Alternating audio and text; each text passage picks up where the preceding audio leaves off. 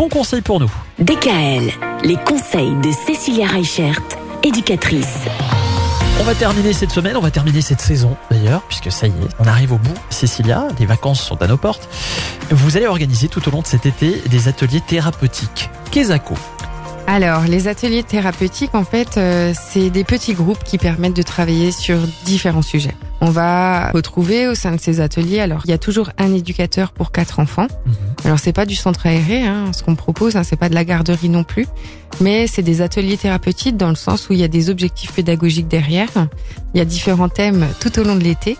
On va justement bah, pouvoir euh, retrouver aussi bien de la peinture que de la poterie, que de la médiation animale, que de l'art thérapie, des sorties, euh, des ateliers euh, plus sportifs, des ateliers euh, plutôt autour des habiletés sociales. Euh, les habiletés sociales, on le rappelle, hein, c'est euh, le fait d'être avec les autres, d'avoir les bons comportements en société, d'apprendre à se tenir en société. Et c'est vrai qu'aujourd'hui, on a beaucoup d'enfants qui peuvent être euh, avec un certain mal-être ou avec certaines pathologies et qui du coup ne peuvent pas bénéficier des gardes classiques, on va dire, et du coup qui vont pouvoir combiner des ateliers euh, pédagogiques et ludiques sur toute une journée ou sur une demi-journée. Et ces ateliers-là, vous les retrouvez sur notre site internet euh, www.educatrice.net. Et les ateliers se passent tous à Ensisheim. Les ateliers se passent à Ensisheim, mais après, euh, nos partenaires ne sont pas forcément tous à Ensisheim.